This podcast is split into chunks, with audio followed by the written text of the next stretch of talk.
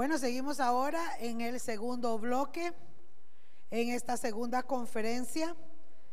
En la primera estuvimos hablando sobre las 70 semanas de Daniel. Es un tema que vamos a estar redondeando durante los otros bloques, porque acuérdense hermanos que estamos llevando una continuidad, ¿verdad?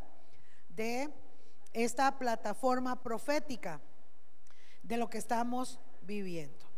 Entonces, amados, ahora vamos a entrar un poquito más en Israel. ¿Ok? Vea que les puse la banderita.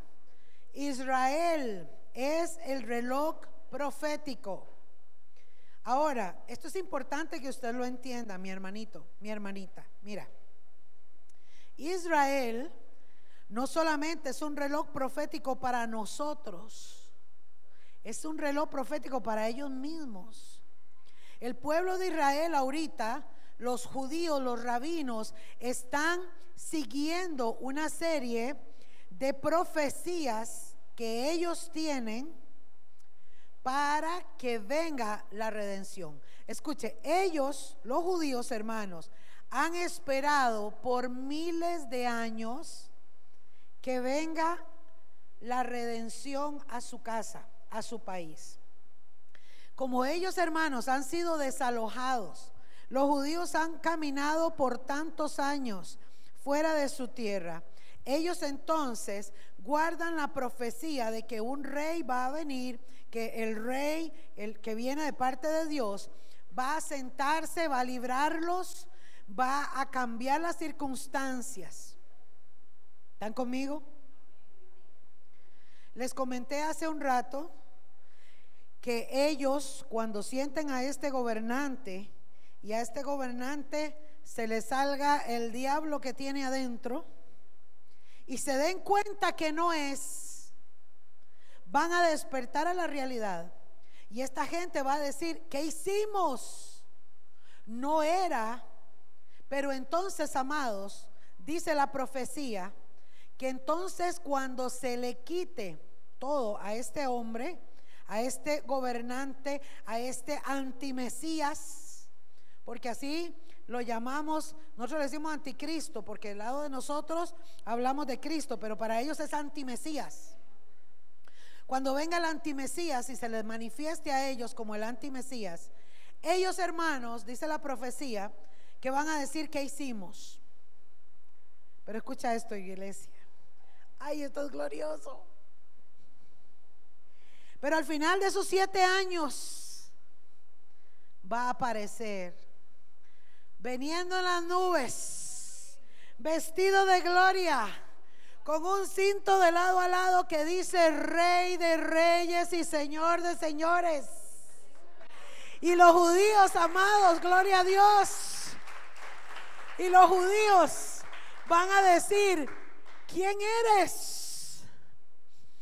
¿Y quiénes son los que vienen contigo? Aleluya. La iglesia. La iglesia va a bajar con el maestro. Y el maestro, con solo abrir su boca, con esa palabra y esa espada, destruirá al inicuo, disolverá a los enemigos de Israel y bajará. Y cuando ponga su pie, amados, en el monte Dice la palabra, se partirá en dos. Habrá un gran terremoto.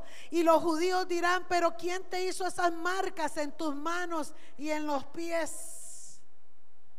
Y el Señor va a decir, me lo hicieron mis amigos pero yo soy el de verdad, yo soy el que soy, yo soy el redentor que he venido a sentarme en la nueva Jerusalén. Ya no vamos a necesitar un tercer templo, los judíos no lo van a necesitar porque va a estar la nueva Jerusalén que descendió del cielo, dice Juan, y él se sentará y regirá con un cetro de justicia.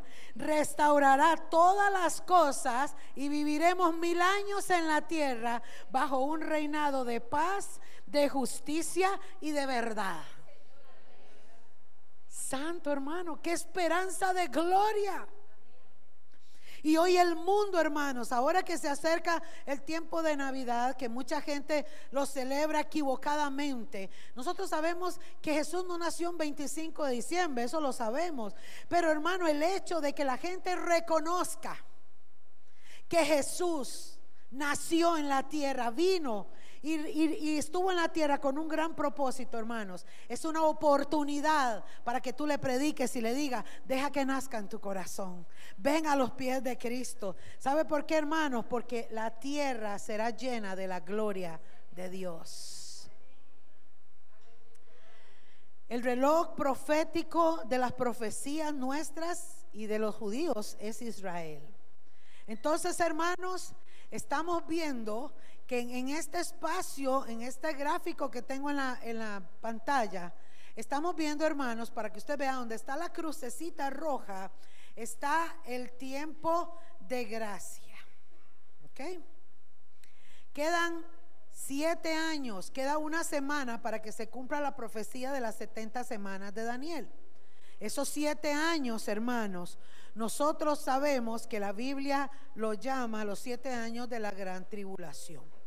Hay mucha gente que dice que no, que sacan cuentas por aquí, por allá. No, hermano, yo creo lo que dice la palabra. Y mira, vamos a ver, hermano, que precisamente en este tiempo de gracia en el que estamos, si yo le digo a usted, hermano, vamos a ver, de aquí a aquí, para los que están de este lado, ¿cuánto tiempo habrá pasado y en qué lugar estamos? Hoy 2019. Si yo le digo a los de aquí, de aquí a aquí, en este tiempo de dos mil años, ¿de qué lado estamos? ¿En qué tiempo estamos nosotros? Yo no lo marqué porque se lo voy a dejar a usted. ¿En qué lado estamos? Han pasado más de dos mil años. Y Jesús, amados, en, en los evangelios que les mencionaba, Jesús cuando le preguntaron, Señor, ¿cuándo serán estas cosas? Jesús empieza a describir y le dijo, cuando veáis las señales, cuando veáis que sucedan estas cosas, sabed que vuestra redención está cerca. ¿Ok? Está cerca. La restauración está cerca. Cuando Jesús le dijo eso, no solo se lo dijo a los judíos, porque entonces al pueblo judío le queda poco tiempo de vivencia y de profecías, pero también recuerden, hermanos, que pasados siete años, el Señor va a bajar y va a reinar. Entonces ellos sí van a ver al verdadero Mesías. Y lo van a tener que reconocer, aunque se equivoquen. Y esto les cueste mucho dolor. Pero mi amado y mi hermana, escucha esto. Nosotros en el 2019, casi finalizando ya para entrar al 2020, yo te puedo decir que conforme las profecías y señales que Jesús dejó para que estuviéramos atentos, estamos pegaditos aquí. Pegaditos aquí. ¿Están conmigo? ¿Dónde está la iglesia ahorita? ¿En qué tiempo profético nos encontramos, iglesia de Cristo? Estamos a las puertas de entrar al cumplimiento de la última semana de siete años de la profecía de las 70 semanas de Daniel. ¿Están conmigo? Somos la generación que vive el último tiempo. Somos la última generación. Escucha esto. Cuando Jesús dijo en Mateo 24, cuando le preguntaron cuándo serán estas cosas, y él empieza a hablar del templo, recuerdan que Jesús le dijo, miren el templo, dice Mateo 24, no quedará piedra sobre piedra. Jesús mismo profetizó lo que Tito 70 años después hizo que derribó todo. No quedará piedra sobre piedra. Y los discípulos decían, ay, ¿cómo se le ocurre al maestro decir esto? Derribó y el Señor lo profetizó. Entonces, amados, cuando Jesús dijo que viéramos todas estas señales, que estuviéramos pendientes de estas señales, Él dijo que estábamos a las puertas de las cosas que iban a suceder antes y terminó diciendo, y no pasará esta generación hasta que todo esto acontezca. La gente ha malinterpretado que esta generación era esa generación. No, hermanos, él se refería a la generación que iba a ver y a vivir las señales que se iban a dar. Y esa generación somos nosotros. Somos nosotros. Vamos a ver entonces, hermanos, esta parte importante. En el año 2019, hoy estamos en noviembre, estas noticias que yo les traigo a ustedes son de este año y algunas de este mes. ¿Ok? Hoy yo estoy parafraseando porque todos ustedes son maduros en la palabra y la gente de escatología, gente que ya tiene madurez en la palabra. Pero déjeme decirle, hermano, ¿qué es lo que yo le digo? Si nosotros nos fuéramos a la palabra y, y revisáramos palabra por palabra, versículo por versículo, nos da aquí tres años, ¿verdad? Entonces voy a ir apenas avanzando así. En el pueblo de Israel ahorita, hermanos, Israel está viviendo una serie de acontecimientos importantísimos.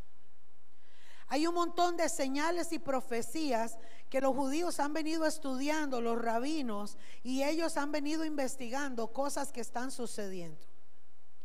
Israel, hermanos, el 14 de mayo de 1948 sucedió un milagro. Israel estaba esparcido por todas las naciones. Habían sido hermanos exiliados de su tierra, sacados de su tierra.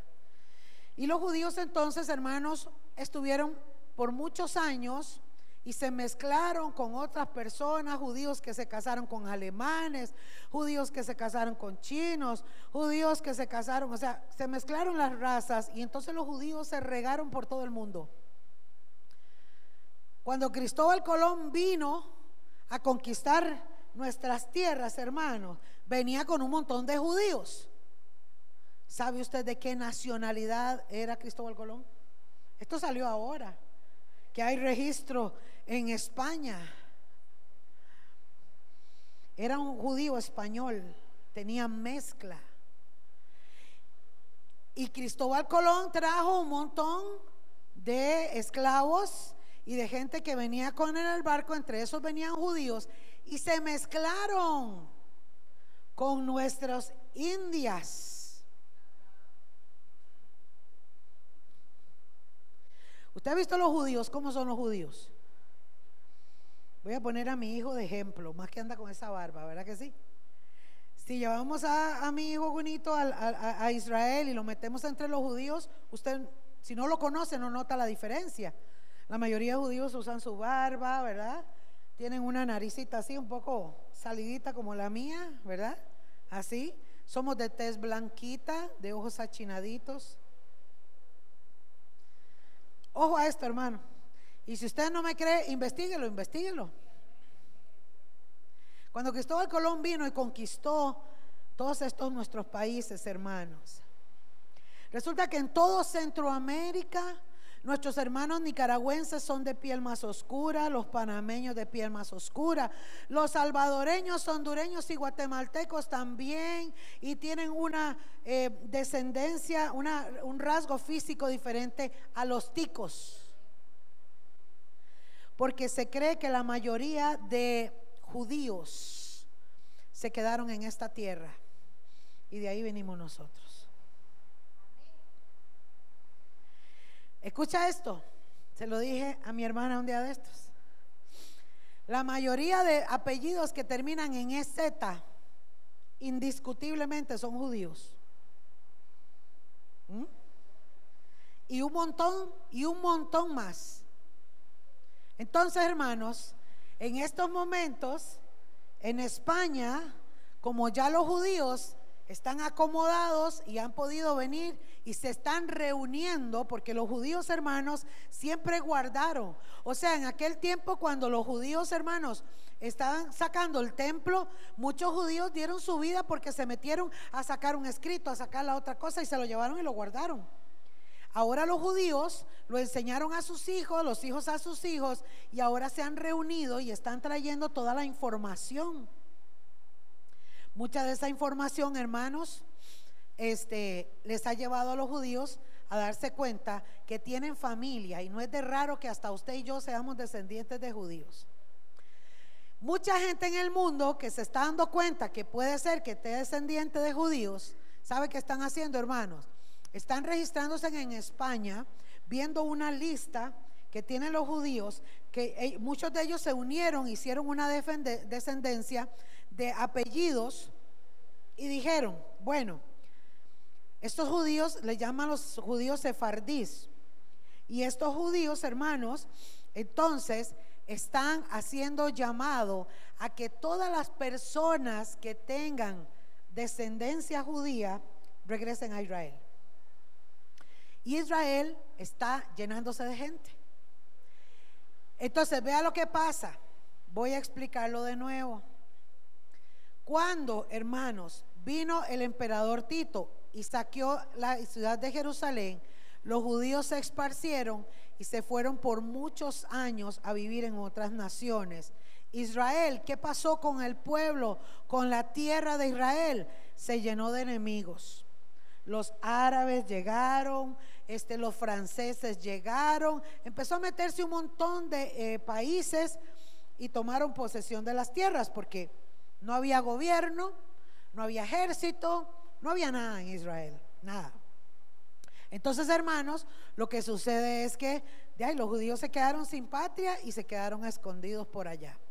Muchos de ellos progresaron, vivieron y todo, hasta que apareció Hitler. Hitler fue un líder alemán que intentó levantar un imperio, pero como no está en la Biblia, no lo logró.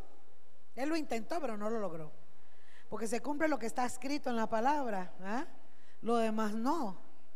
Entonces Hitler intenta y como no logra, se desquita con los judíos.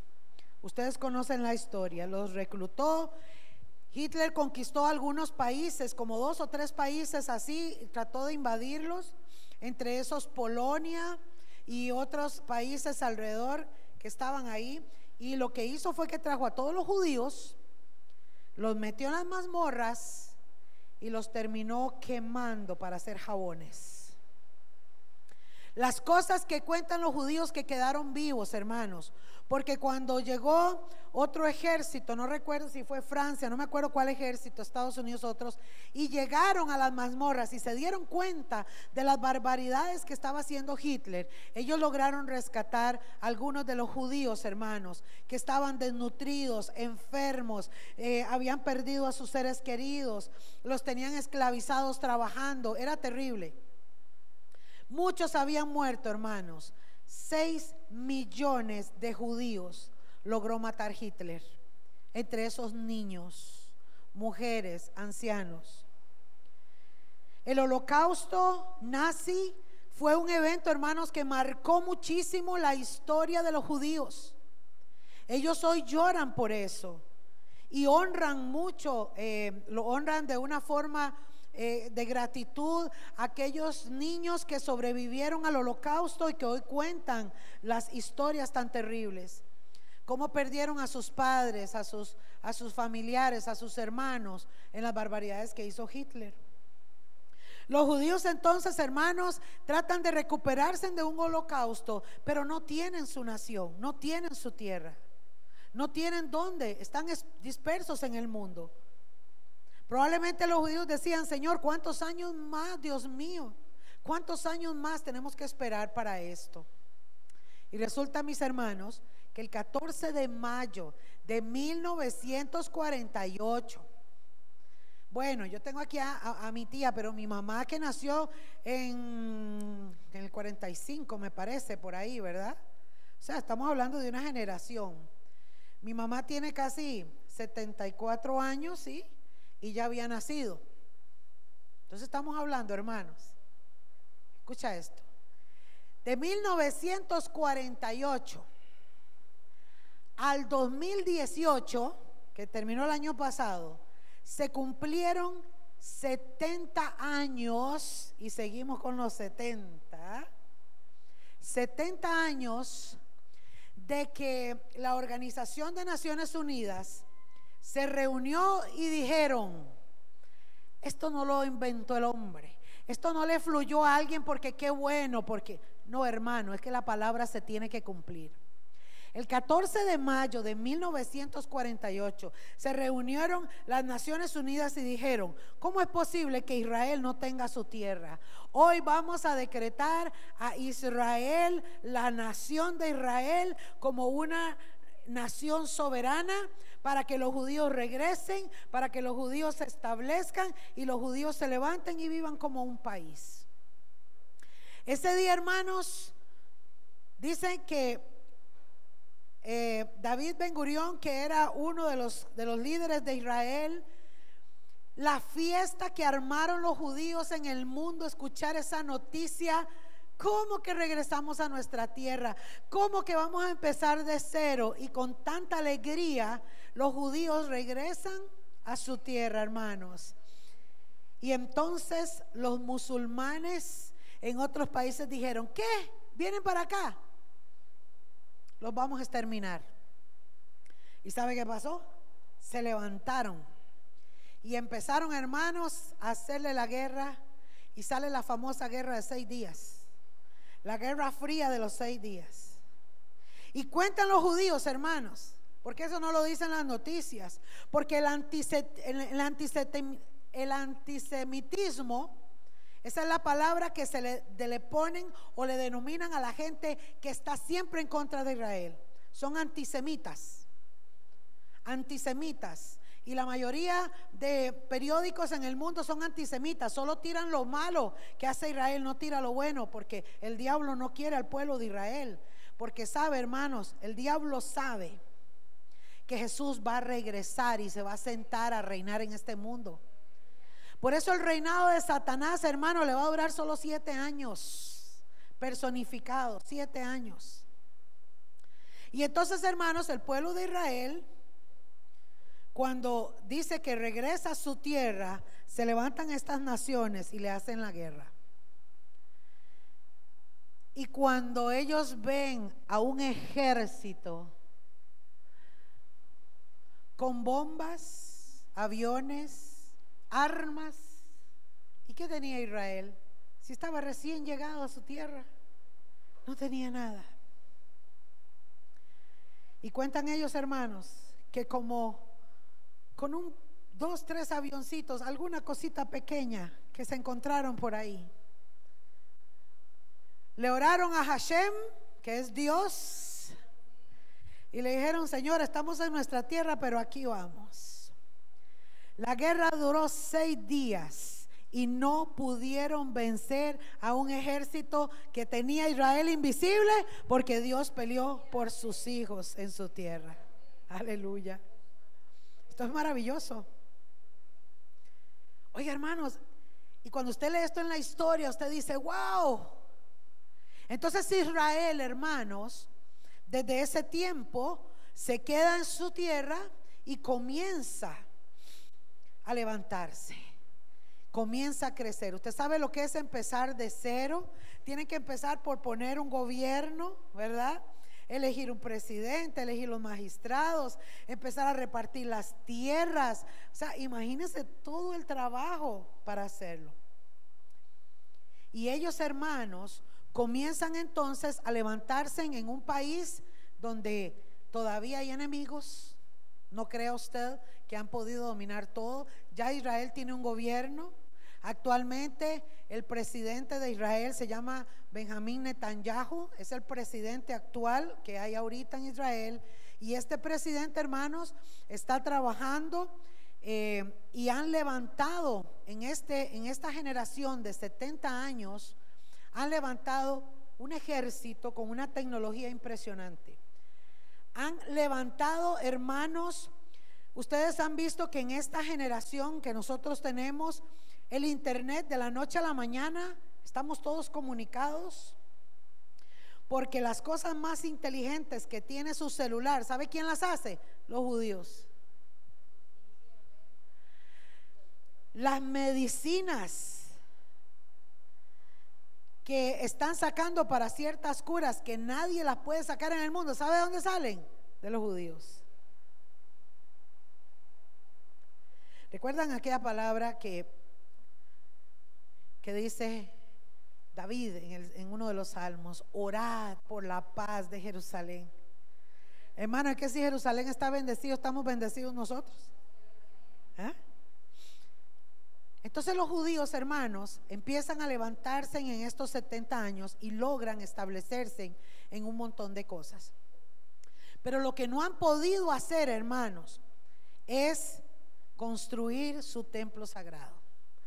Ellos seguramente se preguntan qué nos detiene, qué nos detiene, pero ¿por qué? Que claro, hermanos, porque resulta que les voy a contar la historia del templo. Cuando Dios le había dicho a Jacob, nos revolvemos a la historia. ¿ah? ¿Se acuerda que Jacob luchó en Peniel, dice la palabra, verdad? Hasta que lo bendijera. Dios le dice a Jacob, te voy a dar una descendencia, esos serán mi pueblo. Pero esa promesa que le da Jacob se la había dado ya a Abraham. Abraham era el abuelo de Jacob. Entonces resulta, mis hermanos, que desde el principio de la historia, cuando Dios le dijo a Abraham que le sacrificara a Isaac, ese acontecimiento lo hizo Abraham en un monte que se llamaba Moriah, el monte Moriah. Entonces, después de que Abraham pasa la experiencia con su hijo Isaac, Jacob también tiene experiencia y aquel monte se convierte en un lugar sagrado, en un lugar especial, en un lugar, hermanos, eh, hecho o decidido por los judíos para algo especial. Y ahí es donde Salomón construye el primer templo, en el monte Moriah. Después de que Salomón construyó aquella belleza arquitectónica en ese monte, hermanos, que era aquello bellísimo, Aparece entonces los imperios, derriban todo y cuando Nehemías, recuerdan, le vuelve a levantar el segundo templo, lo construye en el monte Moriah. Ese templo permanece cumpliendo la profecía, vamos de nuevo, de las 70 semanas, las 62 semanas, viene el Mesías. Y entonces viene nuestro Señor y está en el templo. ¿Dónde está ese templo? En el monte Moria. El otro día, hermanos, eh, tuve la bendición de tener, y esto lo puedo decir públicamente, que quede grabado porque tuvimos una bendición, y fue Dios, fue una sorpresa. Yo tengo una gran admiración, y siempre lo veo por las redes sociales, al pastor y hermano Antonio Bolaines. Antonio Bolaines es un escatólogo, para mí él es un maestro. Eh, siempre lo vi en la en las redes sociales. Aprendo muchísimo porque él vivió en Israel, tiene descendencia judía también y entonces él tiene mucho conocimiento. Y el otro día, hermanos, me llevé la sorpresa de que llegó a nuestra casa. Alguien le habló de nosotros y decidió venir. Nos llegamos y fue una sorpresa, hermanos. O sea, era algo así como, ¿verdad? Compartimos, conversamos, fue una bendición. Y en estos días él viajó a Israel y envió... Eh, estaba enviando videos y yo lo estaba viendo. Y en uno de los videos él se para, hermanos, o está en, el monte de los olivos. La estructura geográfica de Israel es muy diferente a la de nosotros, ¿verdad? Son muchas montañas. Eh, en esos lugares de Medio Oriente hay muchísimo desierto, pero en Israel hay mucho verde en medio del desierto, ¿verdad? O por lo menos ahora. Y entonces el hermano en una de las enseñanzas está en ese monte y se ve el valle y a lo largo se ve el otro monte. Es como estar usted en una altura, ve un valle y de pronto se ve el otro monte y entonces él describe que allá se ve el monte Moriah. Por eso Jesús cuando estaba ahí en el monte Getsemaní y le dijo a los discípulos muchas cosas y hablaba de Jerusalén, se refería a, a esa dirección en la que él mostraba que el monte.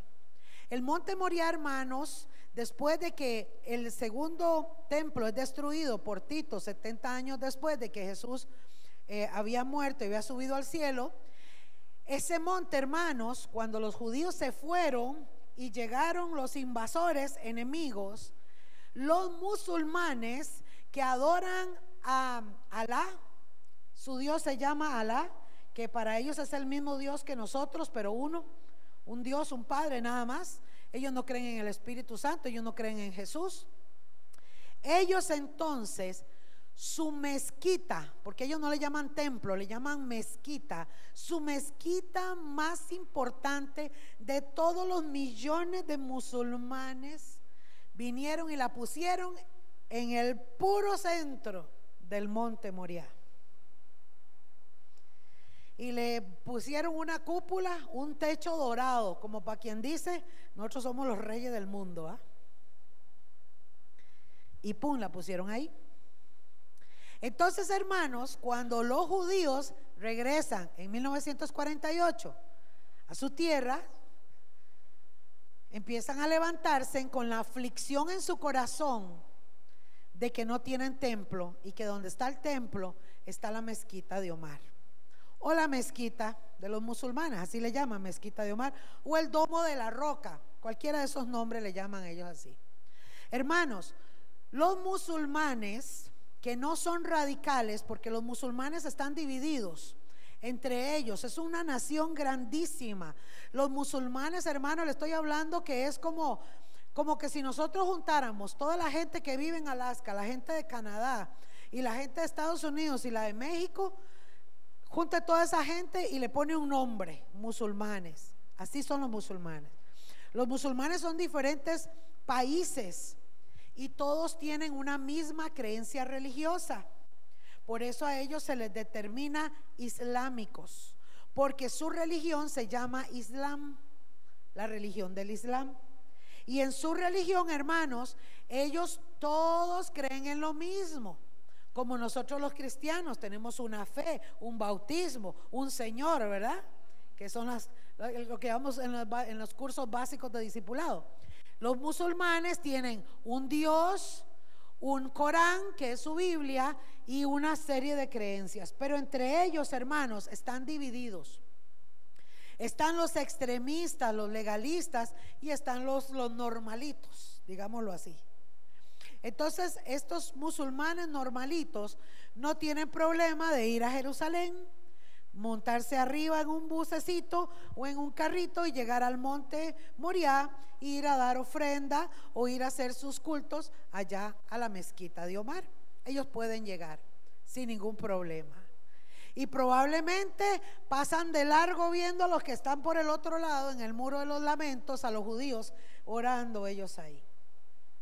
Hasta el momento, hermanos, entre indirectas y bombas, coches y una que otra matanza, ¿ah? ojo a esto, cada uno está en lo de cada uno.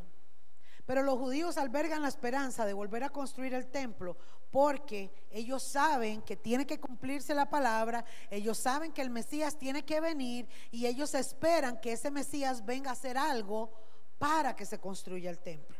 ¿Entendemos esa parte?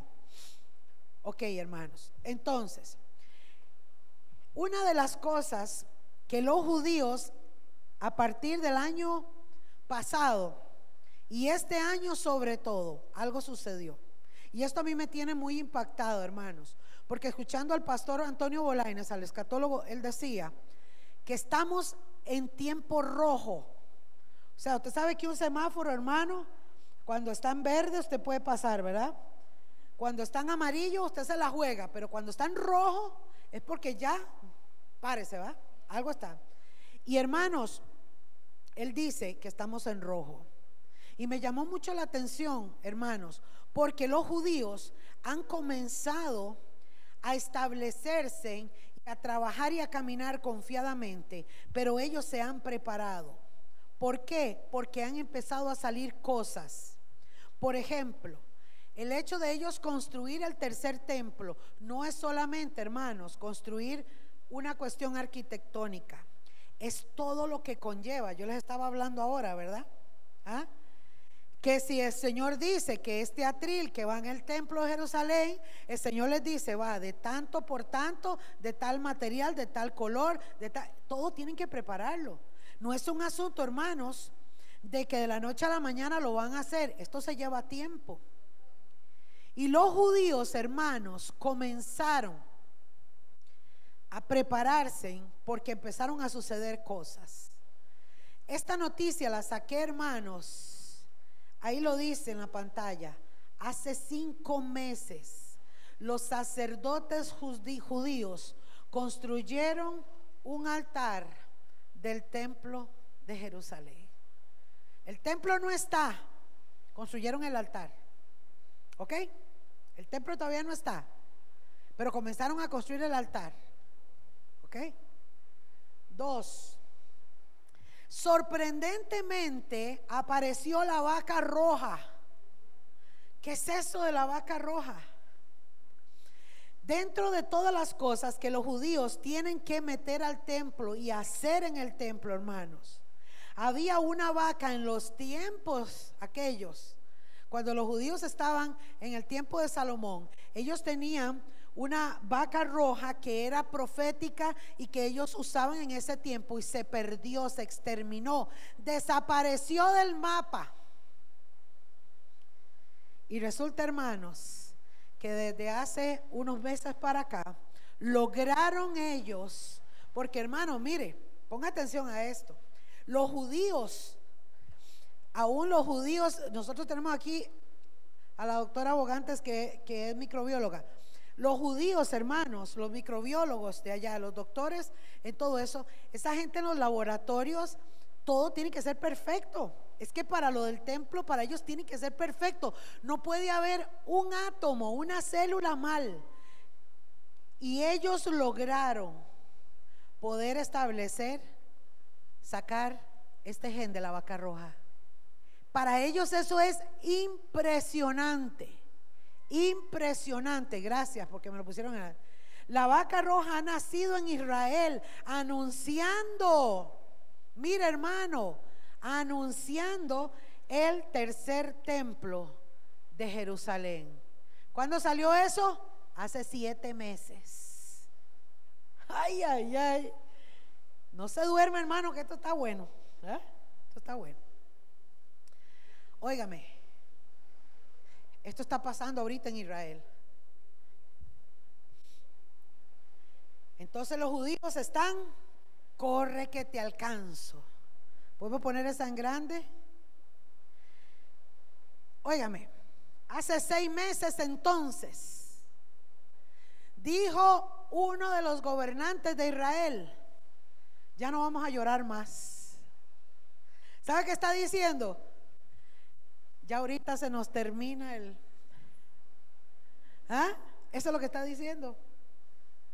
Basta de llorar, basta de lamentarse. Es hora de construir el tercer templo de Jerusalén. Esto se ha movido este año, hermanos. Estamos en el 2019. Por eso, amada iglesia, yo le sigo dando gloria a Dios por usted que está aquí para que usted lleve esta noticia. No la dijo la pastora Yerling, lo dice la palabra de Dios. Cristo viene pronto. Los judíos entonces, hermanos, han empezado a correr. Vamos con la otra. Y esta cuarta noticia, hermanos, también salió hace seis meses. Después de dos mil años, ojo, los corderos de Jacob, que fueron de aquellos años, se encuentran listos para ser sacrificados. ¿En dónde? En el tercer templo de Jerusalén. Tremendo, hermanos. ¿Verdad que sí? Acuérdense que ellos vuelven a hacer sacrificios nosotros no. Por eso Jesús dijo, ay, qué lindo hermano. ¿Cómo no gozarnos y cómo no alabar a nuestro Dios? Acérquese, acercados pues confiadamente al trono de la gracia. Nosotros no necesitamos ir a hacer rituales, hermanos. Nosotros ya tenemos al Señor que con su sangre, como cordero, fue llevado al matadero, derramó su sangre y nos hizo aptos. Por eso se rasgó el velo del templo. Hoy entramos confiadamente al trono de la gracia. Aleluya. Y aunque el templo estuviera construido, no tenemos que ir. Ahora tenemos al Espíritu Santo, aleluya. Y nos selló, fuimos sellados. ¿Sabe para cuándo? Para el día de la redención. Porque nos ha puesto Dios para honra y no para ira. Gloria sea Dios. Entonces los judíos hermanos han comenzado a correr. ¿Por qué? Porque ya está listo. Estos corderitos, ellos están listos, ya los están preparando, hermanos, porque se acerca el tiempo para ellos. Me llamó mucho la atención esta noticia, que fue también hace seis meses, todos esos seis meses se vino a dar. Este varón que está aquí, de pelo blanco es de Benjamín Netanyahu y el otro es el presidente de Brasil. El presidente de Brasil firmó un documento en apoyo a la construcción del tercer templo en Jerusalén. Los países, hermanos, algunos países como Brasil, Guatemala y Estados Unidos, los presidentes o son cristianos o son simpatizantes del Evangelio y entonces ellos le han dado su apoyo a Israel. Y este presidente firmó un documento porque se están haciendo una alianza o una unión entre algunos gobernantes de algunos países para empezar a hacer presión política para que se dé permiso de construir el tercer templo. Entonces, hermano, esto va rápido. Esto va a pasos agigantados, ¿ok? Vamos entendiendo por ahí. Entonces, hermanos, esta alianza se ha comenzado a dar, ¿ok? Seguimos con el otro.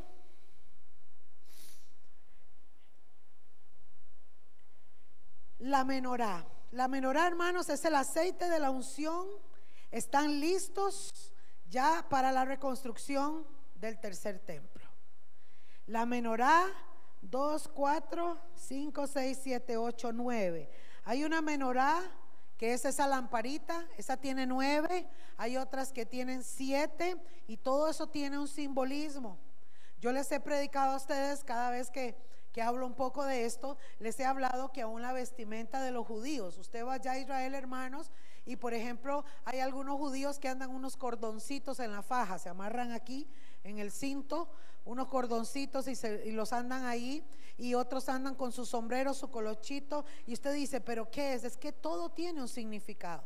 Recuerdan que Dios en algún momento le había dicho a Moisés, de todas las indicaciones que le dio, en algún momento le dijo, esta palabra escríbela en las tablas de las puertas de sus casas, por ejemplo. O esto amárratelo en la mano para que no te olvides. Entonces, eso es lo que hacen los judíos. Por eso yo les comentaba el otro día que usted llega a una casa de un judío y en la pura puerta tienen una cajita, un huequito y ahí tienen unas cosas escritas, un papelito. La gente entra al papelito, lo toca y se lo pone, ¿verdad? Como símbolo de que su palabra estará en mi boca. ¿Ve? Todos estos son simbolismos que tiene el pueblo de Israel. Es su cultura, hermanos. Ellos viven así vive muy diferente a nosotros, por eso hay que tratar de entender. Y la menorá, hermanos, es importantísima porque tiene un simbolismo muy importante y ellos entonces ya la tienen. Y escuche, la menorá y el aceite de la unción. No es cualquier aceite, no es que compran un aceite de esos o un canfín como nosotros para prender una lámpara. No, no, no, es un aceite fabricado por ellos que tiene que tener, hermanos, las condiciones aptas, porque cuando se construye el templo, ellos no pueden dejar que se apaguen. Recuerda que el Señor también en aquel tiempo de Moisés en el tabernáculo le decía a Aarón ¿ah? que las lámparas tenían que estar encendidas todos los días, no se podían apagar. Para nosotros, hermano, nuestra lámpara es Jesucristo, es su palabra, es el Espíritu Santo y tiene que vivir en nosotros siempre, amén, y alumbrar. La otra cosa, mis hermanos, la siguiente cosa también que me llamó mucho la atención, devuélvame, póngame ese, gracias. Israel, amados, en el tiempo profético de Salomón, se supone que así era el templo. Y hace cinco meses hicieron los planos para reconstruir el templo. Ya están listos.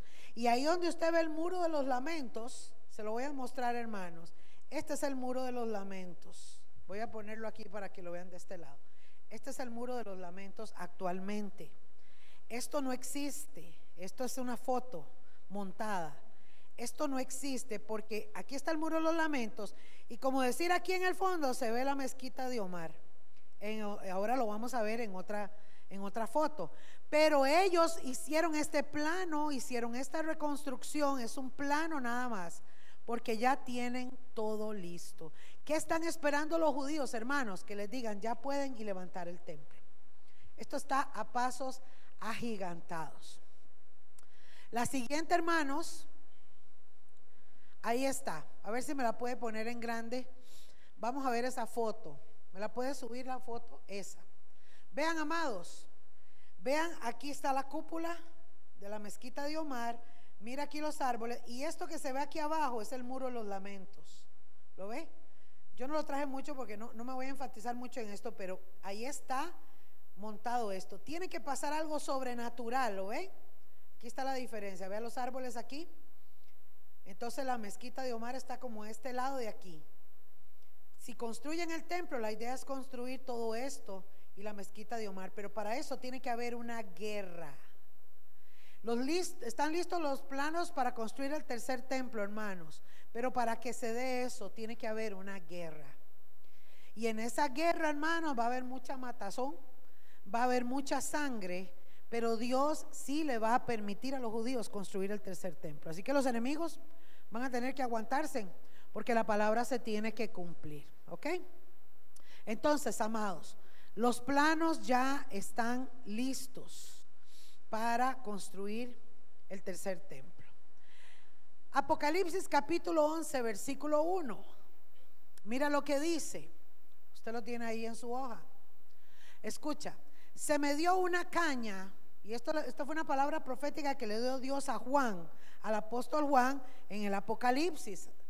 Se me dio una caña que servía para medir y se me ordenó, levántate y mide el templo y el altar y calcula cuántos pueden adorar allí. Pero no incluya el atrio exterior del templo, no lo midas porque ha sido entregado a las naciones paganas las cuales pisotearán la ciudad santa por 42 meses. Eh, ¿Me puede devolver a la pasada, por favor? La foto pasada y me la ponen grande. Vean, amados. Gracias. Esta foto que ustedes ven aquí, donde está la mezquita de Omar, aquí afuera, en los alrededores, aquí, donde se supone que va el, templo. Voy a mostrarlo aquí. Aquí está la mezquita de Omar. Aquí en esta parte de aquí, todo este aquí alrededor de la mezquita, está la iglesia ortodoxa con una iglesia, la iglesia católica con una iglesia, la iglesia este, testigo de Jehová con una iglesia, las mormones con una iglesia. Todas las religiones del mundo tienen una iglesia alrededor de la mezquita. ¿Qué le parece? Actualmente así está Israel. Lo único que tienen ellos es el muro. Los judíos necesitan un milagro, tiene que pasar algo para que se construya. Y por eso tiene que llegar alguien con mucho poder y dominio para firmar algo, un documento que dé permiso de que ellos puedan levantar el templo y que lleguen a un acuerdo todos. ¿Está conmigo? Vamos a pasarlo. Entonces, estamos viendo, hermanos, el que sigue. lo que dice Apocalipsis. Ahora, mis amados, Mateo capítulo 24, del 15 al 21. Mira también lo que Jesús habla. Y por eso le digo que para ir entendiendo la profecía del Nuevo Testamento, lo que Jesús habló, Jesús cita a Daniel. ¿ah? El mismo maestro cita a Daniel. Y entonces en el capítulo 24, del 15 al 21 dice, así que cuando vean en el lugar santo, ya tiene que haber estado el templo. Cuando vean en el lugar santo la terrible abominación del que habló el profeta Daniel, ¿cuál es esa abominación? El antimesías, el anticristo para nosotros. La abominación va a ser horrible sacrilegio, va a ser algo terrible. Va a ofender como nadie ha ofendido a los judíos. Cuando esté sentado, ¿ah? cuando vean en el lugar santo del que habló Daniel, dice, el que lea entienda, y los que estén en Judea, ahí está dando una palabra profética, ¿para quién? Para los judíos. No es para nosotros, es para los judíos. Los que estén en Judea, huyan a dónde? A las montañas. Y el que está en el campo, no regrese a buscar su capa. El domingo prediqué sobre Bartimeo, ¿recuerdan? y les comenté sobre la capa, ¿verdad? La capa es, eh, lo usaban, o por lo menos en algún tiempo lo estuvieron usando, en aquellos años para cubrirse, para acostarse, ¿verdad? Era como una sabanita que andaban ahí, su capa, también para mostrarle a la gente cuál era su rango. No regresen a, su casa, dice, no bajen a la azotea a buscar eh, nada. El que está en azotea no baje a llevarse nada de su casa. Y el que está en el campo no regrese a buscar su capa. Qué terrible será en aquellos días para las que están embarazadas y amamantando. ¿Para quién es esa palabra profética? Para los judíos. ¿Ok? El Señor está refiriéndose a lo que va a pasar ahí. Claro que en este lado del mundo van a pasar cosas terribles. También pobrecitos los que se queden. Eso lo sabemos. Pero estamos enfocados en la profecía. Dice, oren.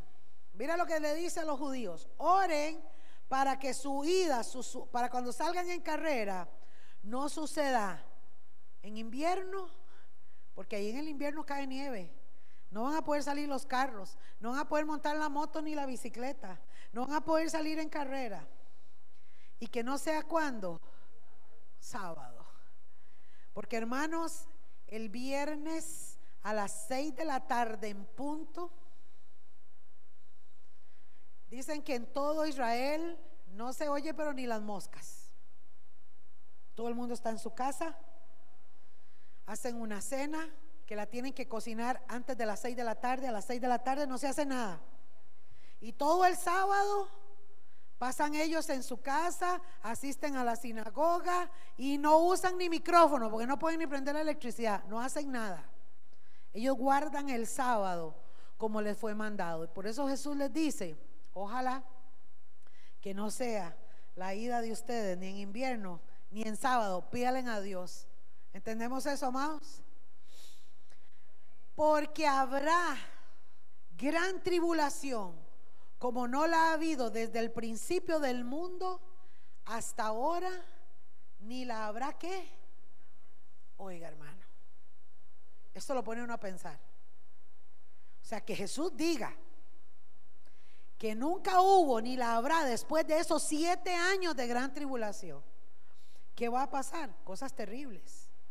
Pero recuerda, hermano, que nosotros estamos al, estamos a punto, a punto de entrar a esos siete años.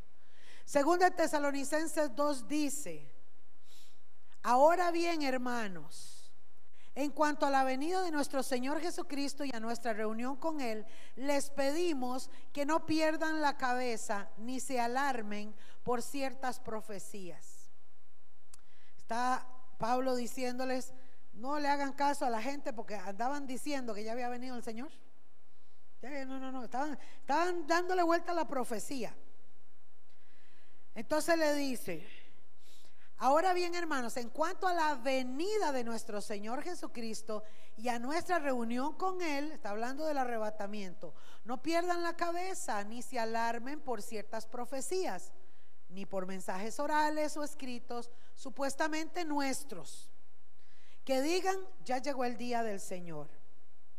Dice el verso 3, no se dejen engañar de ninguna manera, porque primero, antes del arrebatamiento, está diciendo Pablo, tiene que llegar la rebelión contra Dios y manifestarse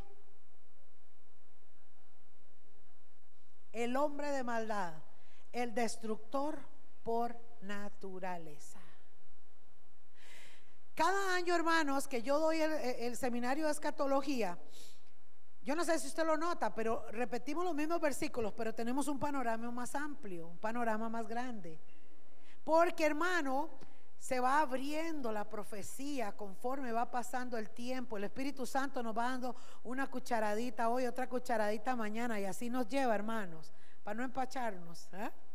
Porque es necesario ir en proceso entendiendo. Y cada día que se habla o que se abre este panorama, hermano, vamos a entendiendo más.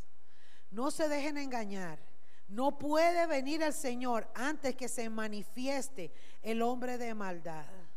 Ahora, hermanos, nosotros no vamos a saber quién es el anticristo porque se va a manifestar hasta que se sienta en el templo. Pero nosotros sí vamos a ver, la iglesia actualmente, esta última generación va a ver al gobierno del anticristo irse estableciendo y con ello una serie de señales que vamos a tener que vivir la iglesia cada vez más en proporciones mayores. Voy a esto, hermanos. El anticristo es un gobernante que va a venir a tomar posesión, no solo en Israel, va a venir a traer gobierno sobre el mundo. Pero el anticristo, amados, no viene a inventar o a establecer un gobierno. No, no, no, no. Al anticristo le van a entregar todo listo. ¿Ok? Eso es, hermanos, como que, como que yo le diga, em, voy a invitarlos a almorzar. ¿Ok? Pero ya está todo listo. Yo no hice nada, ya los otros lo hicieron por mí. ¿Ok? Eso es lo que va a hacer el anticristo. El anticristo, hermanos, va a sentarse a gobernar sobre un sistema político, económico, geofísico, ahorita les explico eso, geográfico y religioso ya establecido. ¿Están conmigo? Él no viene a inventar nada. Ya todo está listo. Él nada más va a sentarse a gobernar. Pero esta palabra es importante. No debemos de ignorar, hermanos, que no se va a manifestar antes que haya una rebelión contra Dios y se manifieste el hombre de pecado. Les voy a poner este ejemplo. ¿Está usted, iglesia, preparada para que el médico que le toque atenderlo en la clínica sea gay? ¿Para que el maestro de su hijo o de su hija sea gay? para que el profesor de universidad o el jefe suyo de su trabajo eh, sea ateo y le diga, usted aquí no me habla de Dios. ¿Estamos entendiendo, iglesia? Tiene que haber una rebelión contra Dios y la iglesia tiene que pasarlo. La iglesia tiene que pasarlo.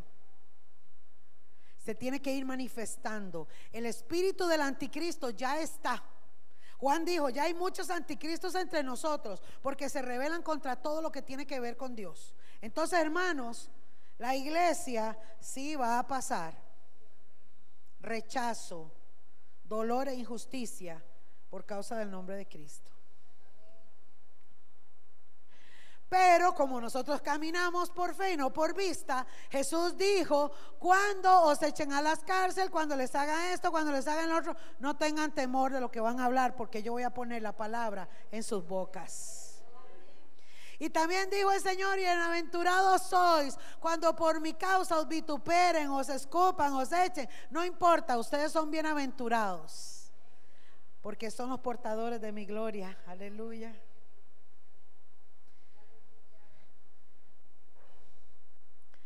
Este hombre se opone y se levanta contra todo lo que lleva el nombre de Dios o es objeto de adoración.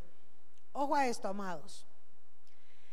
El sistema religioso que va a establecerse cuando gobierne el antimesías o el anticristo es contra todo lo que se llame adoración, porque este hombre solamente va a proclamar una adoración y es para él mismo. Escucha esto. Hay una religión en el mundo, ahorita, fuera de los musulmanes y fuera de los judíos. Hay una religión, hermanos, que abarca todo el mundo y que incita a la adoración y a la idolatría. Todos lo sabemos. Hay muchas, pero esta tiene predominio en el mundo. La Biblia dice que tiene que ser acompañado este anticristo, este antimesías, por un falso profeta. Nótese que le llama profeta porque va a profetizar o va a hablar la palabra de Dios, pero es falso lo que va a decir. Va a tergiversar el camino. Esta plataforma religiosa, hermanos, tiene que establecerse antes de entrar a los siete años de la gran tribulación, porque este falso profeta va a convencer al mundo de unirse en todas las religiones con un solo fin, con un solo norte, con un solo camino.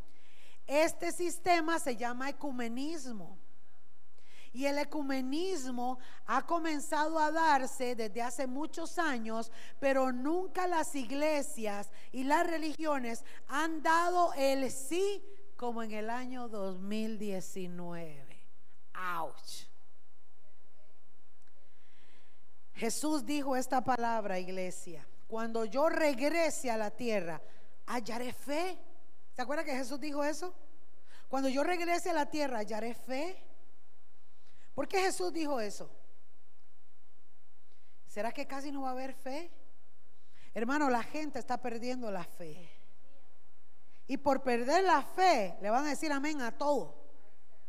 Porque la fe viene por el oír. Y el oír la palabra de Dios. Y los que oímos la palabra de Dios y estamos cimentados en ella, hermanos. Y caminamos por lo que ya está escrito aquí en favor de nosotros no nos va a tumbar el diablo. Pero el diablo, la guerra más grande que tiene hoy la iglesia es en contra de la fe. Por eso, hermano, que vemos afuera. Hace a principios de este año les hablé a la iglesia aquí y les dije, hermanos, viene una pestilencia terrible, preparémonos, estén orando, echando fuera todo. ¿Les dije o no les dije, hermanos? Ahí están las grabaciones. Hemos enterrado como cinco ya, en lapso de tres meses. Cáncer por aquí, enfermedad por allá, el otro por aquí, el otro por allá, que le salió aquí. Y hoy aquí hay dos personas, testigos hermanos, de que en esta semana, cuando el doctor dijo, tienen cáncer, el Señor dijo, no tienen nada, yo soy su sanador. Amén. Porque también la iglesia va a haber milagros de milagros, de milagros, de milagros en este tiempo, hermanos. Pero la iglesia que tiene fe. ¿Ah? El anticristo se va a levantar contra todo, contra todo lo que se llame Dios y adoración a otra cosa. Pero como le digo, no es que el anticristo, no hermano, eso se va a manifestar ya después en la gran tribulación. Pero ahorita la plataforma está siendo puesta. ¿Por qué hermanos? Porque obviamente Satanás está desviando, escucha, desviando el enfoque del cristiano para que su fe no esté en la palabra, no esté en el Señor, sino que esté en otras cosas. ¿Ok? Entonces la iglesia está viviendo y tiene que enfrentarse a eso. Hoy más que nunca, hermanos y hermanas, la iglesia tiene que estar en la palabra en el ayuno, en la oración, en la búsqueda constante al Señor, viviendo no una religión muerta, viviendo un Cristo vivo que está pronto a venir a recoger a su gente. se opone y se levanta contra todo lo que lleva el nombre de Dios o es objeto de adoración, hasta el punto, y aquí lo confirmo otra vez, de adueñarse del templo de Dios y pretender ser Dios. Si lo adjudicamos a los judíos, hermanos, va a hacer cesar el sacrificio, las ofrendas, va a desviar la mirada de los judíos, va a engañarlos al pueblo que nadie ha podido engañarlo, hermano, porque los han matado, les han hecho de todo, pero nadie le ha sacado su fe. Este tipo les va a mover el piso. Qué tremendo poder tiene este tipo. ¿Ah? Les va a mover el piso. A gente, hermano, que dan su vida por lo que creen. Se va a levantar contra todo. Se va a sentar en el templo y va a pretender ser Dios. Y el verso 5 dice, ¿no recuerdan que ya les había hablado de esto, dice Pablo, cuando estaba entre ustedes? Ojo, ahorita el anticristo entonces, o digamos que la manifestación se está dando, pero vea lo que dice bien sabe que hay algo que detiene a este hombre. Ay, ay, ay. Esto me gusta a mí. ¿Por qué no se ha manifestado el anticristo? ¿Por qué no puede hacer loco en estos momentos? Porque hay quien lo detenga. ¿Y sabe quién lo detiene, hermano? ¿Sabe quién tiene el poder para orar, para que se detengan los vientos, para que se abra el mar? ¿Sabe quién es el que tiene el poder para decretar palabras sobre donde vivimos? ¿Sabe quién es el que tiene poder para decirle a una roca, vas a echar agua? Es el Espíritu Santo a través de una iglesia que se levanta, que le cree y que camina conforme a lo que Él ha dicho. Aleluya. Hay quien lo detenga. Un cristiano de verdad, hermano. Mira al diablo así, no así. ¿Están conmigo? Es cierto que el misterio de la maldad ya está ejerciéndose. Ya lo vemos a nuestro alrededor. Su poder, claro que lo vemos. Pero falta que sea quitado de en medio. Oh, va a ser quitado de en medio el que lo detiene. ¿Están entendiendo, hermano? ¿Sabe cuándo va a poder hacer loco? Cuando sea quitado de en medio de su camino quien lo detiene. Y el que lo detiene es la iglesia. Y cuando la iglesia sea levantada, hermano, cuando suene la trompeta y el Señor nos saque de aquí, hermano, el diablo va a hacer fiesta. ¿Están conmigo? Pero, pero eso no implica, iglesia, que tengamos que ver las cosas que estamos viendo y que estemos preparados para las cosas que tenemos que ver. Camine cada mañana y diga, si Cristo está conmigo, ¿quién contra mí? Yo soy más que vencedora en Cristo Jesús. Es más fuerte el que está conmigo que el que está en el mundo. No tendré temor a las malas noticias. Hermano, es que estar decretando la palabra no es que yo ando atando y desatando lo que se me da la gana. No, yo estoy decretando lo que ya fue dicho. Ya el Señor lo dijo. Si Él dice, no, no ninguna plaga tocará tu morada, declárelo. Eso es decretar la palabra, es que usted la pronuncia y la cree en su corazón. Ninguna plaga tocará mi casa. Yo y mi casa serviremos al Señor. Declare las cosas, llame las cosas que no son como si fuesen. Hermano, la iglesia está levantándose. Escucha esto. ¿Y sabe quién la está levantando? El Espíritu Santo. Pero está levantando a los suyos, no a los mediocres, no a los tibios, no los que andan con un pie aquí y otro allá, porque a los tibios los va a vomitar de su boca, no van a ingresar con él. Pero a los que están en él, el Espíritu Santo los va a levantar. Por eso, hermano, la Biblia no habla en ninguna parte de un avivamiento masivo. Pero cuando veamos los milagros y cuando veamos la conversión de aquellos que tienen que venir en este tiempo, ¿sabe qué? Eso va a levantar un avivamiento en nuestro corazón.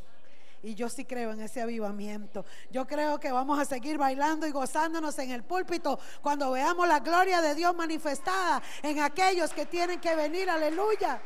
Vamos a gozarnos en Cristo. Amén. Gloria a Jesús. Bien saben que hay algo que lo detiene en este tiempo. Es cierto que el ministerio de la maldad ya está, hermanos, pero le va a llegar su tiempo cuando nosotros nos vayamos. Dice ahora, a ver si me lo pasa porque no me salió. Y vamos a seguir, hermanos, aleluya, terminando con esto. Entonces se manifestará aquel malvado a quien Jesús, nuestro Señor, oiga, hermanos, que no es cualquiera, nuestro Señor que va a venir, dice, y derrocará con el soplo de su boca. ¿Cuál es el cierre, el final de este tipo? ¡Pum! La palabra de Dios. Oiga, iglesia. Por eso yo te estoy diciendo que hoy es el tiempo de la iglesia. Estos dos mil años es el tiempo de la iglesia. El Señor nos ha puesto a nosotros este tesoro tan grande, tan maravilloso. El Espíritu Santo en nosotros, los que hemos sido lavados con su sangre y su palabra para decretarla. Porque el final, el final, hermanos, contra este tipo lo va a dar Dios con su palabra. Él lo va a decretar. El Señor derrocará con el soplo de su boca y destruirá con el esplendor de su venida. No va a aguantar ni verlo. Ojo, iglesia. Suena la trompeta. Desaparecemos en un abrir y cerrar de ojos. ¿Cuánto dura usted abriendo y cerrando el ojo? Así va a ser. ¡Pum! Nos vamos. Abriremos los ojos en las nubes, viendo al Maestro y viendo las multitudes. Subimos al cielo por siete años. Y allá arriba, hermano, como no hay tiempo, vamos a celebrar las bodas del Cordero. Y vamos a celebrar el tribunal de Cristo. No va a haber un juicio por los, por los pecados suyos de la tierra porque ya fueron perdonados, borrados y echados al fondo de la mar. Pero van a ser premiados los que sirvieron a Cristo y dieron su vida por causa de Cristo aquí en la tierra. Por eso vale la pena servir al Señor, aunque sea pasando una escoba, hágalo para Cristo, porque eso tiene recompensa. Y entonces, hermanos, cuando termine el tiempo aquí en la tierra de los siete años, va a descender el Señor con su iglesia. Hello. Hello, ¿quién va a ir? ¿Quién va a venir ahí? Yo quiero irme y quiero venir con el Señor. Porque escuche, hermanos, somos nación santa, real sacerdocio. Dios nos ha puesto como reyes y sacerdotes para venir a gobernar en el milenio con Él. Y cuando el Señor baje, hermanos, ese espectáculo, ese acontecimiento de ver derrotado al diablo, de ver derrotado al anticristo, lo vamos a ver los que vengamos con Él en la nube.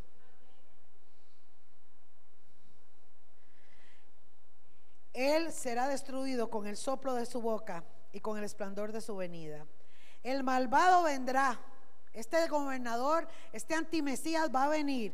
¿Por obra de quién? ¿Qué dice la palabra? Vean, verso 9. Por obra de Satanás.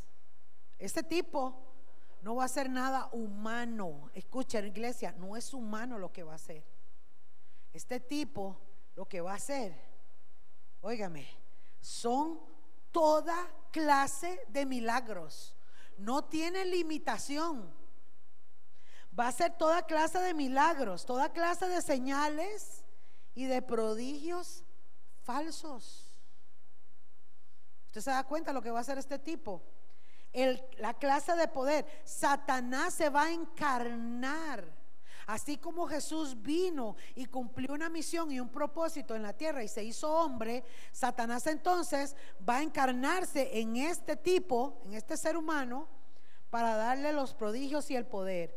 Jesús vino a salvar y a, salvar a lo que se había perdido predicando el Evangelio. Este tipo va a hacer lo mismo, pero para ganar almas para Satanás. Nada más que le va a ser contado siete años. Y no los siete años lo va a hacer, tiene una parte nada más, tres años y medio y luego tres años y medio. ¿Entendemos esa parte? Pero vea que va a ser por obra de Satanás. Lo que este tipo va a hacer es tremendo. Y con toda perversidad engañará a los que se pierden. Va a pervertir sus mentes, como lo está haciendo ahora el enemigo, hermanos, a través de las redes sociales, a través de las distracciones, a través del pecado. Aquel que rechaza la gracia de Cristo, hermano, le espera un final terrible. Un final terrible. Con toda perversidad engañará a los que se pierden por haberse negado. Ahí está todo haberse negado a amar la verdad y así ser salvos. Qué precio tan terrible el rechazar al Evangelio, porque creen que es de hombres, porque creen que somos nosotros, porque creen que somos panderetas. Pero bendito sea el Señor por aquel que lo recibe y por aquel que abre su corazón. Iglesia, por eso tenemos que seguir orando. Mira, hermano, su ayuno y su oración es en favor de los que tienen que venir.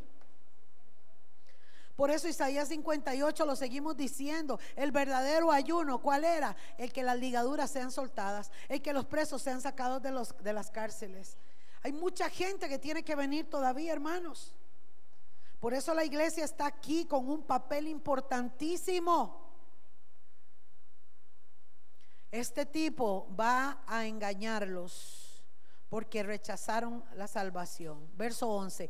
Por eso Dios permite que por el poder del engaño crean a la mentira. ¿Qué hace el Señor? Lo suelta. Déjenlo. No quieren, no quieren. Dios a la fuerza no llama a nadie. Para eso el hombre tiene su decisión propia, libre albedrío. Así serán condenados todos los que no creyeron en la verdad, sino que se deleitaron en el mal. ¿Entendemos eso, hermanos? Esto es simple de entender. El que se queda en la gran tribulación, aunque haya sido cristiano y me diga lo que quiera, no se salva más. Es engañado por el anticristo, perdió la salvación. Este es el tiempo de gracia. Esta es la oportunidad. Este es el tiempo que la iglesia tiene que predicar. Este es el tiempo de ir a sembrar la semilla y decirle a la gente, busca a Dios ahora que hay tiempo. Porque vendrán tiempos en que buscarán y no lo hallarán. ¿Están conmigo, iglesia? Es una gran responsabilidad. Entonces, hermanos, varias cosas importantes. Número uno, viene por obra de Satanás. ¿Lo ven ahí? Hace toda clase de milagros, señales y prodigios. Y para engañar a la gente tiene un poder especial para que le crean a la mentira. Esas son las tres cosas que va a hacer el anticristo. Va a tener poder satánico, va a hacer milagros, prodigios y señales. O sea, hermano, los milagros no van a ser solamente físicos de sanar gente, de decirle a la gente, crea en mí, yo te voy a sanar, de quitar los cánceres, de salir con, con las soluciones que hoy el mundo está buscando. Este tipo va a hacer de todo. Le va a dar solución a la medicina, le va a dar solución a un montón de cosas para engañar a la gente. ¿Están conmigo? Y por eso, hermanos, sabemos que es por obra de Satanás. Y para ir, hermanos, cerrando esta parte porque ya casi vamos a pasar al almuerzo. Así que vamos a terminar en esta parte. Póngame atención. Yo sé que el calor es un poco extenso, eh, pero vamos a terminar esta parte. Vamos a hablar un poquito de esto que el anticristo, hermanos, va a hacer. Y es del gobierno mundial. Si ustedes ven esa flechita, ustedes ven esta flecha ¿ah? que está ahí. Vamos a ver para devolverme a la primera. No, quiero devolverme a la primera, ponerla de nuevo. La flecha que está arriba, hermanos, esto que está aquí, este símbolo, es el símbolo de los masones. Los masones es gente que está en el gobierno ahorita del mundo, hermanos. En los gobiernos del mundo. Escucha esto porque te voy a explicar por encima. Están en los gobiernos políticos, están en la industria de la comida, están en la industria de la música, están en la industria del dinero, de los bancos, están en la industria de la salud, de las farmacias, de las medicinas, de los laboratorios. Están en medio metidos en los deportes, en los dineros mal habidos. Escúcheme, están metidos en todo.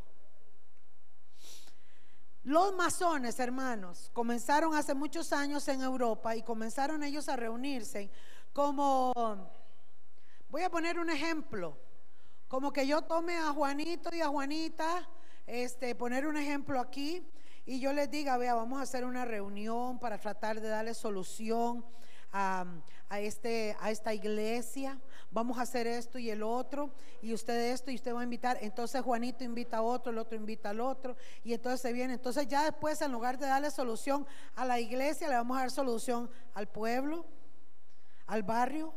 Pero después de darle solución al barrio, de llenar más gente, le vamos a dar solución al, entonces al cantón. Y después del cantón le vamos a dar solución a la provincia. Y así comenzó a esparcirse por todo el mundo, hermanos. Y comenzaron entonces a establecer un gobierno que se llama el nuevo orden mundial. Este gobierno que ellos tienen se llama el nuevo orden mundial. Se llama nuevo porque es nuevo. Se llama orden porque empezaron ellos según a ordenar las cosas como ellos creen. Y se llama mundial porque abarca todo el mundo, todo el planeta Tierra. ¿Están conmigo? Este nuevo orden mundial que tienen los masones han venido poco a poco infiltrándose y metiéndose porque resulta que alguien se unió a la logia, ellos se llaman así, la logia es el grupo, entonces resulta que aquí en Costa Rica se metió a la logia em, el abogado Castro, que estuvo hace poco, ¿verdad? Él públicamente lo dice, él es un masón, él asiste ahí, él aporta sus ideas, él aporta sus cosas, otro aporta otra cosa y lo que ellos aprenden, creen que tienen que establecer, lo tienen consigo mismos y lo establecen en lo que hacen. Ojo, lo establecen en lo que hacen. Entonces resulta, hermanos, que si hace tres años, el, o no sé cuántos años, el presidente Arias, por poner un ejemplo, no lo sé, estoy parafraseando, el presidente Arias, era los masones, vino y estableció en el país cosas que ellos creen y nosotros ni cuenta nos hemos dado. ¿Están conmigo? Entonces estableció un tratado de libre comercio con fulana, eh, tal nación, entonces estableció por aquí, entonces el deporte se movió por allá, entonces empezó, y empiezan a mover las piezas. Los masones, necesito que me devuelva porque se me está pasando este ahí. Los masones, hermanos, entonces, eh, han venido estableciendo un gobierno. Ese gobierno, hermanos, nosotros creemos, según lo que vemos y según lo que dice la palabra, esta gente son los protagonistas de entregarle al anticristo la plataforma hecha. Lista se la van a dar. Cuando el anticristo venga a gobernar, ya el deporte tiene todo a su favor. La economía tiene todo a su favor. Todo va a estar preparado. ¿Entendemos eso? Pero esto es profético también y esto es bíblico, ¿ok? Vamos a ver esta parte de aquí. vamos a volver a Daniel y quiero que vean la estatua, por favor, si me la puede hacer en grande. La estatua, vean, amados.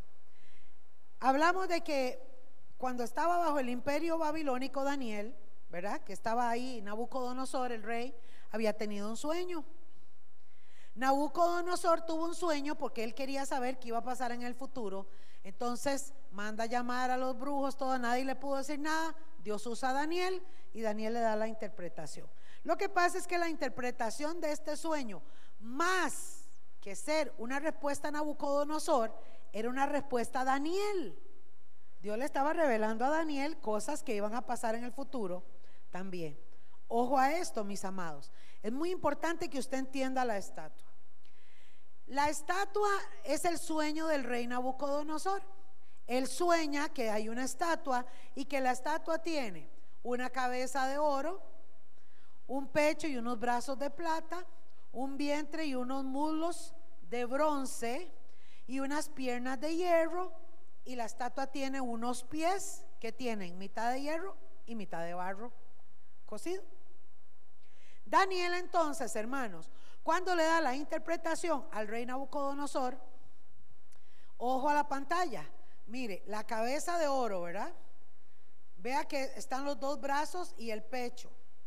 Luego viene el vientre, que es el estómago, y los muslos, ¿verdad? Que son como las caderas que nosotros llamamos. Luego las dos piernas y luego los pies cocidos. Bueno, los pies, perdón, de barro cocido, hierro. Ahora vea, Dios le da la interpretación a Daniel y le dice, Daniel, vea, esta cabeza de oro que usted ve aquí representa a este imperio babilónico. Ese imperio babilónico es en el que usted está viviendo ahora, lo que le está queriendo decir el Señor Daniel, se estoy parafraseando, ¿verdad? En el que usted vive ahora, y está representado como la cabeza de oro porque Babilonia era dorada tenía mucho oro, mucha plata, ¿sabe? Esa gente venía del Medio Oriente y usted sabe que ahí por el petróleo, el oro y todas esas cosas, ¿verdad? Y entonces a ellos les, les gustaba eh, lucirse, ¿verdad? Era la cabeza de oro. Y eso fue lo que pasó. Pero luego el Señor le dijo a Daniel, Daniel, pero luego va a venir un imperio que está representado en dos brazos porque se van a unir dos pueblos. Ya lo expliqué, los medos y los persas. Y esos dos pueblos se van a unir y entonces representan esta estatua que es el pecho y los dos brazos y van a quitarle en el puesto al, al babilonio, a los babilónicos. O sea, sobre Israel, sobre Israel se va a quitar este el imperio babilónico y vienen los otros. Después, viene entonces el vientre y le dice, el imperio griego de Grecia, de Europa, viene Alejandro Magno, Alejandro el Grande, como le llamaban, que era un conquistador, y va a conquistar entonces todo esto de, del imperio medo-persa. Los van a vencer, los van a conquistar y ellos representan el vientre, porque eran buenos para comer. Y los muslos de bronce, es un imperio fuerte. Cada una de esas cosas tiene una representación. Pero luego le dice, pero luego vienen las piernas de hierro, que son dos, escuche, son dos, porque representa un imperio de dos partes del mundo y, es muy largo. Este imperio es el imperio romano. El imperio romano duró mil años gobernando y abarcó gente del Medio Oriente y abarcó gente de Europa. Entonces, la estatua representa que el hierro representa Europa y el barro cocido representa a la gente de desierto, la gente del Medio Oriente. ¿Tenemos eso? Pero los pies de la estatua tienen una mezcla, ya no son solo de hierro, sino que ahora tienen una mezcla de barro, ¿ok? Vamos a hacer una pausa, hermanos. ¿Cuántos tienen hambre ya? Vamos a hacer una pausa y ahora termino eh, explicándole estos para entrar en el tiempo de la tarde. Amén. Termino nada más diciéndoles esto. Esta estatua, hermanos, es una de las profecías Mire, no hay un ateo que no se quede callado cuando uno le enseña esto. Porque los ateos dicen que la Biblia aquí, que la Biblia allá, que eso es mentira, que fueron hombres, que esto y el otro. Está comprobado históricamente, evidencialmente, que todo esto se cumplió. Todo esto está registrado. Y está registrado hasta los pies. ¿Ok? Hasta aquí. Aquí hay un corte. Terminó el imperio romano. ¿Y qué pasó? Lo vamos a ver ahora a continuación. Amén. Bueno, voy a preguntarle entonces